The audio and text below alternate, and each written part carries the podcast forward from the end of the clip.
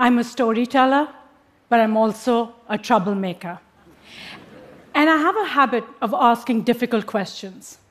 It started when I was 10 years old, and my mother, who was raising six children, had no time for them.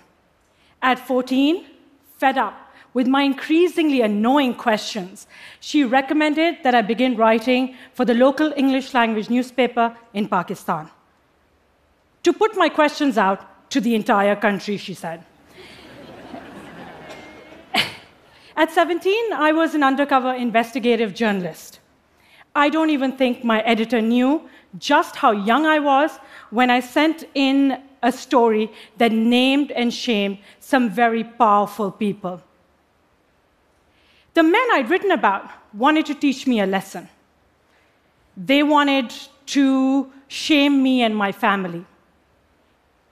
And they spray painted my name and my family's name with unspeakable profanities across our front gate and around our neighborhood. And they felt that my father, who was a strict man of tradition, would stop me. Instead, my father stood in front of me and said, If you speak the truth, I will stand with you, and so will the world. And then he got a.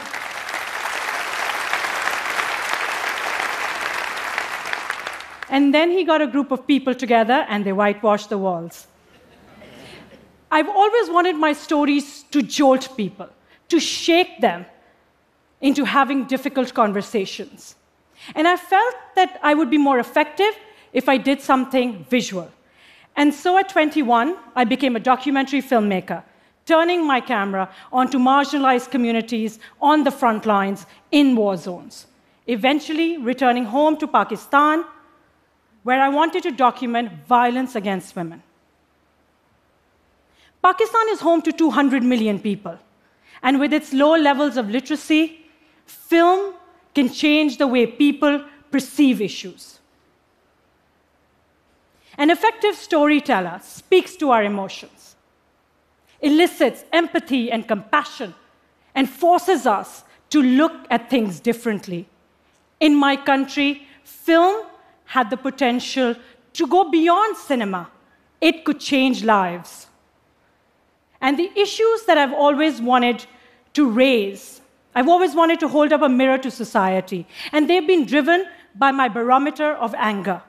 And my barometer of anger led me in 2014 to honor killings. Honor killings take place in many parts of the world where men punish women who transgress rules made by them women who choose to marry on their own free will, or women who are looking for a divorce, or women who are suspected of having illicit relationships. In the rest of the world, honor killings would be known as murder.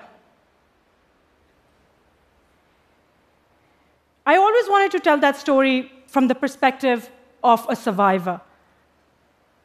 But women do not live to tell their tale, and, and instead, end up in unmarked graves.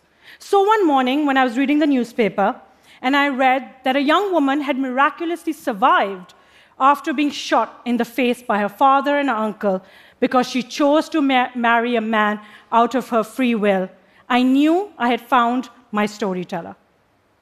Saba was determined to send her father and her uncle to jail. But in the days after leaving the hospital, pressure mounted on her to forgive you see, there was a loophole in the law that allowed for victims to forgive perpetrators, enabling them to avoid jail time. And she was told that she would be ostracized, and her family, her in laws, they would all be shunned from the community because many felt that her father had been well within his right given her transgression. She fought on for months but on the final day in court, she gave a statement forgiving them.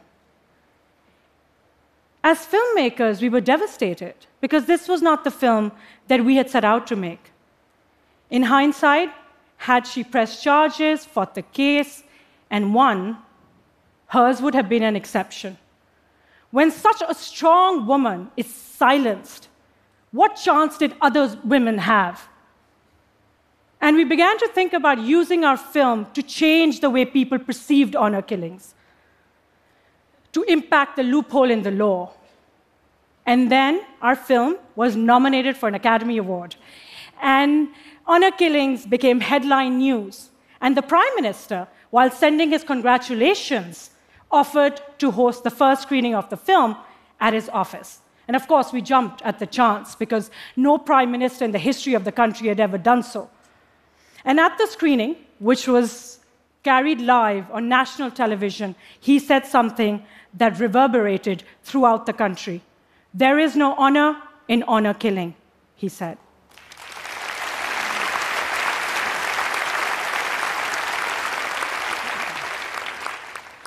At the Academy Awards in LA, many of the pundits had written us off.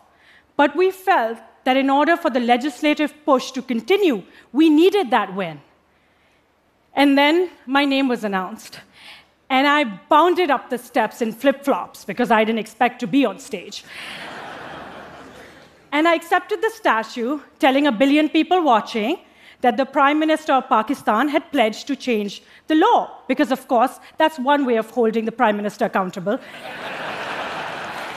and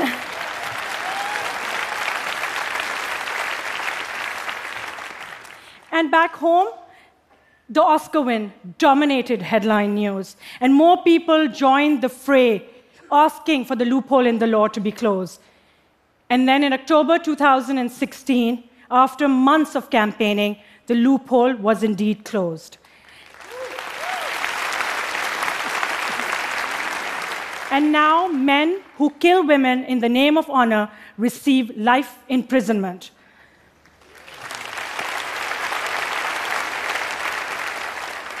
Yet, the very next day, a woman was killed in the name of honor, and then another and another. We had impacted legislation, but that wasn't enough. We needed to take the film and its message to the heartland, to small towns and villages across the country. You see, for me, cinema can play a very positive role in changing and molding society in a positive direction. But how would we get to these places? How would we get to these small towns and villages? We built a mobile cinema, a truck that would roll through the length and breadth of the country, that would stop in small towns and villages.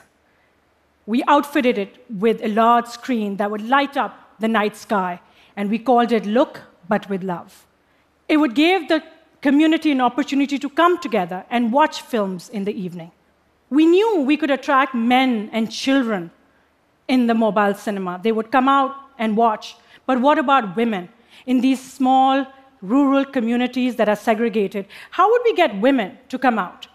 We had to work with prevailing cultural norms in order to do so. And so we built a cinema inside the cinema outfitting it with seats and a screen where women could go inside and watch without fearing or being embarrassed or harassment.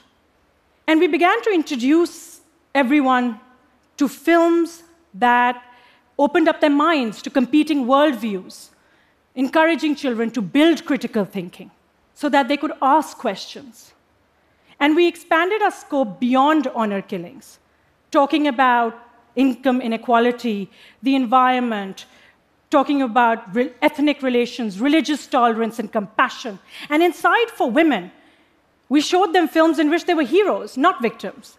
And we told them how they could navigate the court system, the police system, educating them about their rights, telling them where they could seek refuge if they were victims of domestic violence, where they could go and get help. We were surprised that we were welcomed in so many of the places that we went to. Many of the places had never seen, many of the towns had never seen television or social media, and they were eager for their children to, to learn. But there was also pushback and blowback with the ideas that we were bringing with us. Two members of our mobile cinema team resigned because of threats from villages. And in one of the villages that we were screening in, they shut it down and said they didn't want the women to know about their rights. But on the flip side, in another village, when a screening was shut down, a plainclothes policeman got up and ordered it back on and stood by protecting our team, telling everyone that it was his duty to expose the young minds to an alternative worldview and to this content. He was an ordinary hero, but we've come across so many of these heroes on our journey.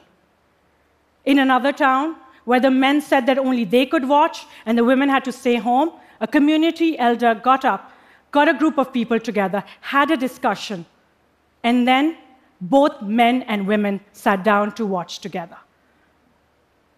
We are documenting what we are doing. We talk to people, we adapt, we change the lineup of films.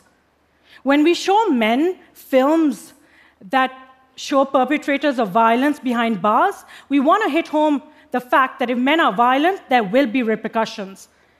But we also show films where men are seen as championing women because we want to encourage them to take on those roles.